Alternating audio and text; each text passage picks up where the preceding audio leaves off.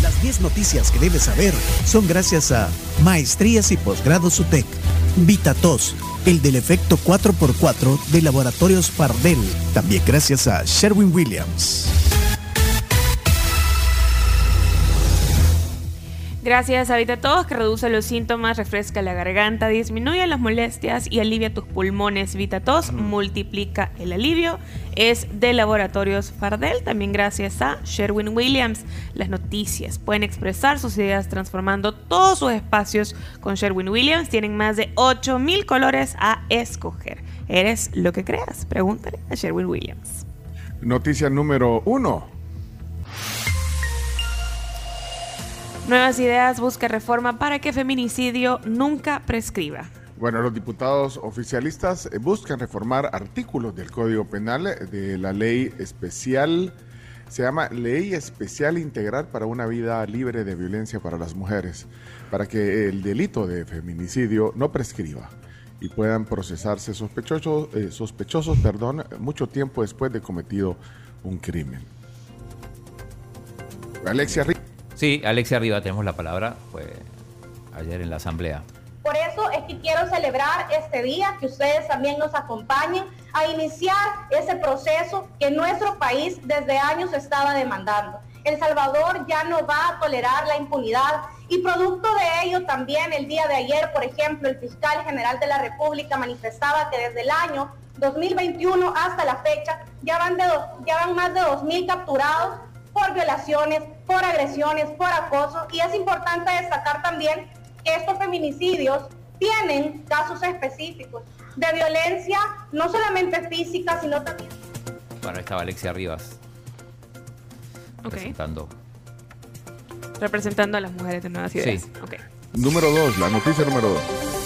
El cartón de huevos pasa de 3.50 a 4.70. No puede ser. Les dijimos, les habíamos dicho la semana pasada que ya estábamos viendo sus precios. Yo no sé si oyeron el, oyeron el, aquel reporte de Luisito Comunica que hablaba de los precios de, en Zúrich de los huevos, pero no puede ser que, que, lleguemos a esos precios. Estamos a la altura de Suiza. No, las estadísticas del Ministerio de Agricultura y Ganadería reportan un incremento interanual del 34% en el cartón de huevo mediano. Fíjate, un precio promedio del mediano de 4.70. Eso eh, ha llegado el precio este, según este estudio. No sé, dicen que van a ver eh, si se establecen precios sugeridos para los huevos, así como hacen con los combustibles. Ajá. Julio Villagrán dando el precio de los huevos toda la semana. No, pero sí, es, es, es realmente increíble lo que ha subido. Sí, de verdad. es, Bueno, en otros países pagan que 12, 14 dólares por un ah, cartón de huevos. ¿De cuánto? California. 30 huevos. Uno, sí, uno, uno de mis productos esenciales, eh, los huevos. Bueno, pero vamos a la número 3. 3. Y tal como lo anunciamos hace un rato, cuando presentamos el clima, El Salvador tendrá menos lluvia este año ¿Por qué no lo, no lo oímos? Habló de una canícula moderada. Oigamos al, Fernando López. ministro. Todavía esperamos uno o dos eventos de viento también entre febrero y marzo. Correcto. Eh, ahora pues estamos viendo cómo gradualmente han disminuido los vientos los vientos nortes o estos vientos eh, que, que, bajan la temperatura que hemos tenido en febrero, pero sí estamos esperando todavía un par de episodios más eh, para finales de este mes y probablemente el mes de marzo. Ya para abril ya podemos ir eh, pues viendo las condiciones típicas de la época, típicas de la Semana Santa, mucha humedad, mucho calor y comenzar la transición a la época lluviosa ya a partir del mes de mayo con los primeros chubascos, las primeras Bueno, ahí está. hasta, mayo llegó. Pronóstico anticipado. Bueno, número 4, noticia número 4. Corte declara bajo reserva nombramiento y hoja de vida de José Apolonio Tobar como magistrado de Cámara. La Corte Suprema de Justicia decretó como información reservada la hoja de vida y el, y el acta de nombramiento oficial del ex procurador de Apolonio Tobar como magistrado de la Cámara Tercera de lo Penal, pese a que la ley de acceso a la información pública sostiene que ambos documentos son de acceso oficioso, pues en su versión pública, es decir, la versión que no contenga los datos privados del funcionario. ¿Cómo se explica esto? Complicado. ¿De qué se preocupan? Sí, se preocupa? Estaba pensando en eso. complicado. Bueno, continuamos entonces. Noticia número 5. Concluyen que bienes de ex ministro de Seguridad son lícitos.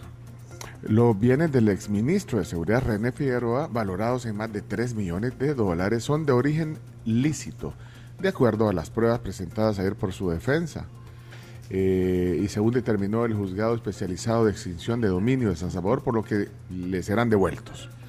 Eh, Figueroa, funcionario de la administración de Antonio Saca, entre 2004 y 2009 fue condenado a tres años de prisión en noviembre, excarcelables. Eso fue en noviembre de, 2021, fue eso. Por el delito de lavado de dinero y peculado, tras confesar los hechos y tomando como antecedente la condena contra Saca por el mismo delito. Así que, bueno, son lícitos. A ver, cómo se los devuelven. Sí, se lo tienen que devolver. Número 6. Asamblea avala undécima prórroga del régimen de excepción. Bueno, de nuevo esta, con esta, esta noticia podría ser la misma del, mes pasado, del antepasado, del antepasado, porque sí. desde, hace, desde, hace, desde hace 11 veces. Claro, no, pero, pero se dan las mismas condiciones. En las mismas condiciones y esto implica que el régimen de excepción va a cumplir un año. Porque ¿Y por qué se preocupan, pues? Esa es para la anterior. esa era para la noticia de, de, Pero digo, eh, al final el régimen de excepción va a terminar cumpliendo un año porque se, instaló por primera vez en marzo y este llega hasta marzo. Sí, eso podría ser la novedad y de ahí siempre los eh, diputados de oposición pues, eh, argumentan porque no dan sus votos para, para pero, la prórroga. Entonces es un poco lo mismo. Hay, pero hay, hay algunos audios interesantes. Empecemos por el del ministro de Defensa, Merino Monroy. Es necesario continuar realizando, continuar ejecutando el régimen de excepción. Y dentro de este régimen de excepción, las diferentes actividades y acciones necesarias para irle dando el dinamismo y para ir obteniendo día a día mejores resultados e ir diezmando cada vez más a estas estructuras que prácticamente las hemos desarticulado. Sin embargo, nos podemos dar cuenta que hay dentro de esa desarticulación todavía hay algunos que han logrado mantenerse escondidos y que tras de ellos es que vamos con este régimen de excepción. Bueno, eh, después, bueno, habló Claudio Ortiz, que siempre se opone a, votar a favor del régimen de excepción. Eh, y también, bueno, hizo algunas aclaraciones. Eh, después le contestó el diputado Jorge Castro, que eso seguramente es lo que viste vos, Pencho. Pero empecemos con Claudio Ortiz. Es el trato que ustedes le dan a la gente honrada. Incluso antes del régimen de excepción, como cuando se detuvieron a ciudadanos en el occidente del país por defender su agua, por denunciar una perforación no autorizada de pozos en su comunidad. Esas mismas personas están en riesgo de perder su libertad nuevamente. ¿Y a los criminales? Ah, pero a los criminales les dan privilegios. ¿Por qué? Bueno, que sepan los salvadoreños y les invito a leer el artículo 4, letra C y D de las reformas que se hicieron a la ley contra el crimen organizado que estos diputados aprobaron. A través de procedimientos abreviados, a los criminales se les ofrece reducir la pena en un cuarto del mínimo o cumplirla en centros penales de seguridad media o mínima. A los criminales les reducen las penas a través de esa legislación. Mientras a la gente honrada no la dejan defenderse, no le dan acceso a jueces independientes, no les permiten acceder a las demandas de habeas corpus. Ustedes lo aprobaron y por eso digo que lo que aprobarán ahora y renovarán es un régimen hipócrita. Hipócrita. Dura Claudia Ortiz y eh, Jorge Castro estaba esperando ahí y, y si bien no la menciona, porque no la menciona Claudia Ortiz, está claro que el mensaje va para ella. Los diputados hacemos leyes, modificamos leyes. En este caso aprobamos un régimen que es una herramienta constitucional. La aplicabilidad del debido proceso, que no tiene nada que ver con esto, es competencia del órgano judicial. Valorar las pruebas es del órgano judicial, no de la Asamblea Legislativa. Vayan a estudiar. Vayan a estudiar. Las funciones de los diputados, por Dios. Entiendan. ¿O ha visto ustedes, señores de la oposición, algún diputado de nuevas ideas capturando delincuentes? valorando pruebas. Yo no veo jueces aquí. Déjenme decirles, los jueces pertenecen al órgano judicial. Los diputados, me harían un gran favor si lo repiten, los diputados aprobamos leyes, modificamos leyes, aprobamos en este caso el régimen de excepción que lo quieren nueve de cada diez salvadoreños. Por Dios. Bueno, estaba enojado Jorge Castro y para cerrar, Caleb Navarro, que es el subjefe de fracción, habla del país más seguro de América en gobierno del FMLN. Las morgues se quedaban sin insumos para preparar los cuerpos. Ya no somos ese país donde las empresas de seguridad y donde algunos diputados actuales y anteriores de la oposición tenían grandes empresas de seguridad y que eran las únicas que facturaban. Ahora logramos tener el país más seguro de América, sin tener que pactar con delincuentes, sin tener que rogarles para que entreguen sus armas. Bueno, ahí está. Algo de lo que pasó en la plenaria ayer. Bueno, ahí está el resumen. Vamos a la número 7, por favor. Aprueban finalmente ley de trasplantes casi un año después de recibir observaciones del presidente Bukele. ¿Se acuerdan que aquí Francisco Beltrán Galindo eh, dijo que bueno que le extrañaba que no sí que no avanzara. Bueno, lo escucharon. devolvió el, presidente Bukele con observaciones este decreto de la ley especial de trasplante de células, tejidos y órganos humanos, eh, con observaciones. Eh, el decreto fue del 22 de abril de 2022, pero eh, fueron conocidas públicamente hasta ayer, 10 meses después, ya que Nuevas Ideas pidió incorporar dichas observaciones en agenda hasta la sesión plenaria de ayer, El otro año. El tortuguismo legislativo que hablaba Milena. Noticia número 8. Primera dama inicia entrega de tablets a estudiantes de parvularia. Bueno, con el fin de transformar el sistema público, la primera dama Gabriela de Bukele inició ayer la entrega de tablets para estudiantes de parvularia y también de primer ciclo.